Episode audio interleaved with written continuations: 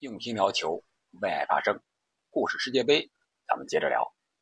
这么多期世界杯，咱们说过来，像巴西呀、德国呀、乌拉圭呀、英格兰呀这些球队，该不该夺得世界杯的，都夺得了；能不能举办世界杯的，也都举办了。但是，大家是不是觉得这里面少了一支球队？哪支球队呢？那就是阿根廷。到我们节目以前为止，他既没有夺得世界杯的冠军，也没有举办过世界杯。那本期呢，我们就聊一聊在阿根廷举办的世界杯，它真的是非常的不容易。怎么不容易呢？且听憨憨慢慢聊来。这里是喜马拉雅出品的《憨憨聊球》，我是憨憨。我们都知道啊，特别是阿根廷的球迷。在阿根廷，足球的地位那是毋庸置疑的。作为南美洲数一数二的大国和世界上数一数二的足球强国，举办世界杯却始终成了阿根廷心头之痛啊！早期世界杯举办规则非常凌乱，国际足联偏袒的是欧洲，导致阿根廷呢一气之下缺席了好几次世界杯。一九六二年。本来想争办世界杯吧，结果在和智利争办的过程中呢，虽然占据了优势，奈何人家智利因为一场大地震，一句话，我们已经失去了所有，不能再失去世界杯。结果阿根廷与世界杯擦肩而过，就这样又等了十六年，一九七八年，终于世界杯来到了阿根廷，但是呢。这个时候的阿根廷啊，政局非常的不稳定，而且经济也是急转直下。到七十年代初的时候，已经接近了崩溃的边缘。此时，阿根廷国内就出现了很多的声音，要求取消举办世界杯，说是花费太多了，国家承受不起。阿根廷政府呢，却一直坚持着不肯妥协。一来是阿根廷人太热爱足球了。必须在自己的国家举办一次。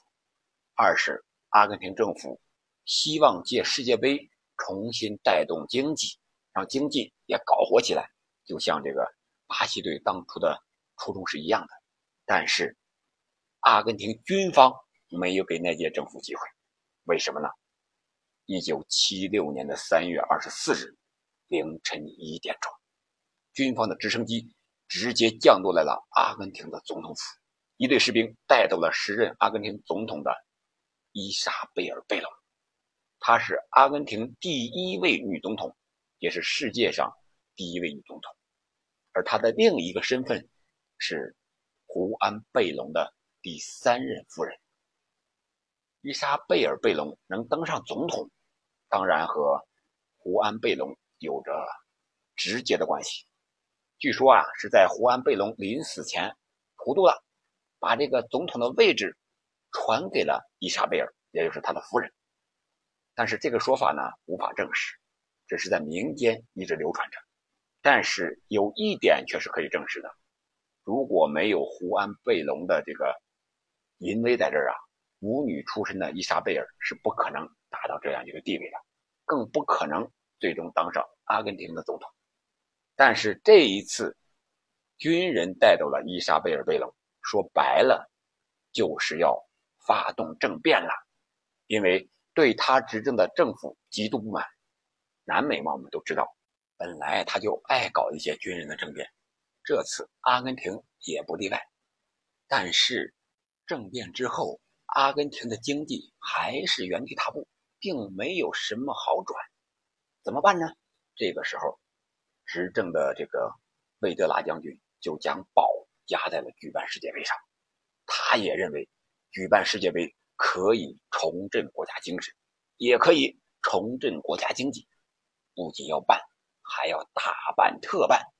为了保住这个世界杯的举办权呀，当时这个阿根廷军人政府承诺要加码七亿美元来举办这次世界杯，这可是原来预算的十倍呀，也是阿根廷政府全年支出的百分之十。不管怎样。贵肯定是贵了点儿但是好歹世界杯举办权是留下了。本届世界杯依然是十六支球队进入决赛圈，但是他参加预选赛的球队破了一个记录，破了一百了，一共有一百零四支球队参加了阿根廷世界杯的预选赛。可以说，这个时候世界杯才真正成为称得上是世界杯，因为除了欧洲和美洲，其他大洲的都有了。你像欧洲不算东道主啊，不算这个卫冕冠军西德是九点五席，南美洲不算东道主阿根廷是三点五席，非洲有一席，亚洲及大洋洲是一席，中北美及加勒比地区是一席。这从一九七八年开始啊，这个附加赛对阵方案是欧洲的第九名对阵南美的第三名，争夺一个名额。哎，不是以前的什么非洲的、亚洲的呀，和欧洲的和南美的去争夺那半个名额了。这样的话，总算是非洲呀、亚洲呀、中北美呀有了自己的一个直接参赛的名额了。这一次，伊朗队和突尼斯队。成为队史上首次晋级世界杯决赛圈，特别是伊朗队，咱们要说一说，因为毕竟是在亚洲区嘛。一九七八年世界杯，亚洲球队还是要和大洋洲球队争夺一个参赛名额。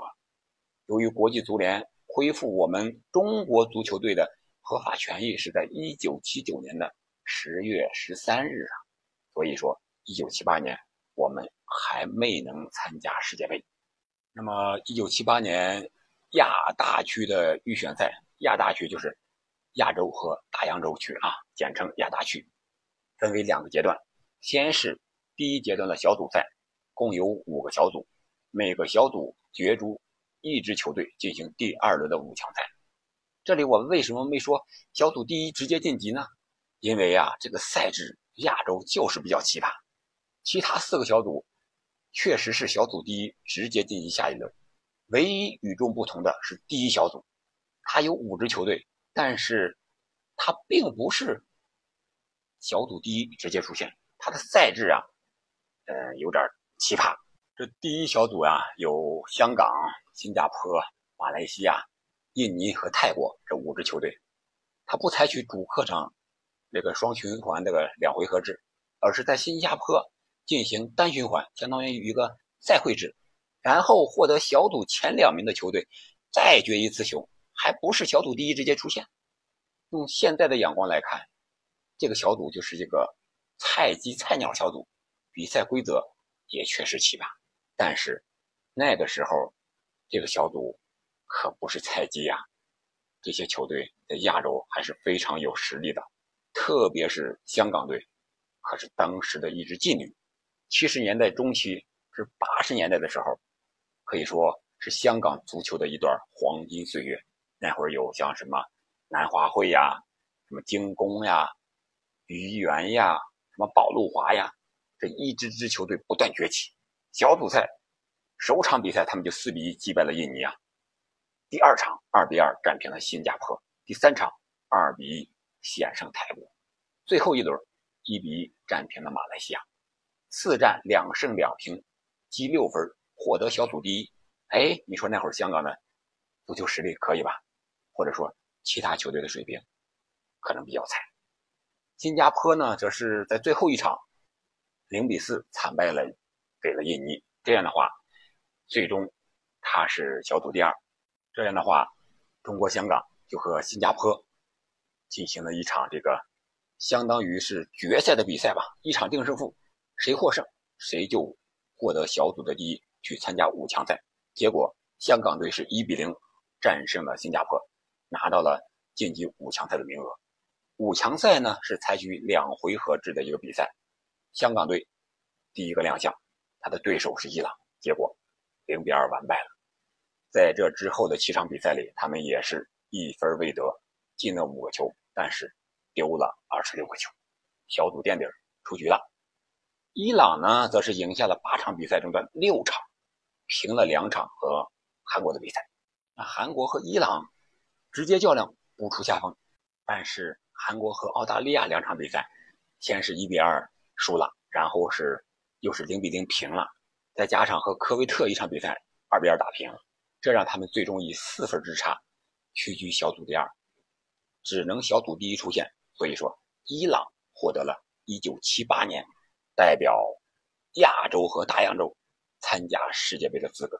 可以说，这是第一次正儿八经的通过预选赛打出来的亚洲区的第一个参赛的名额球队，不像这个之前的朝鲜，他是就是打了一轮直接就进来了，对吧？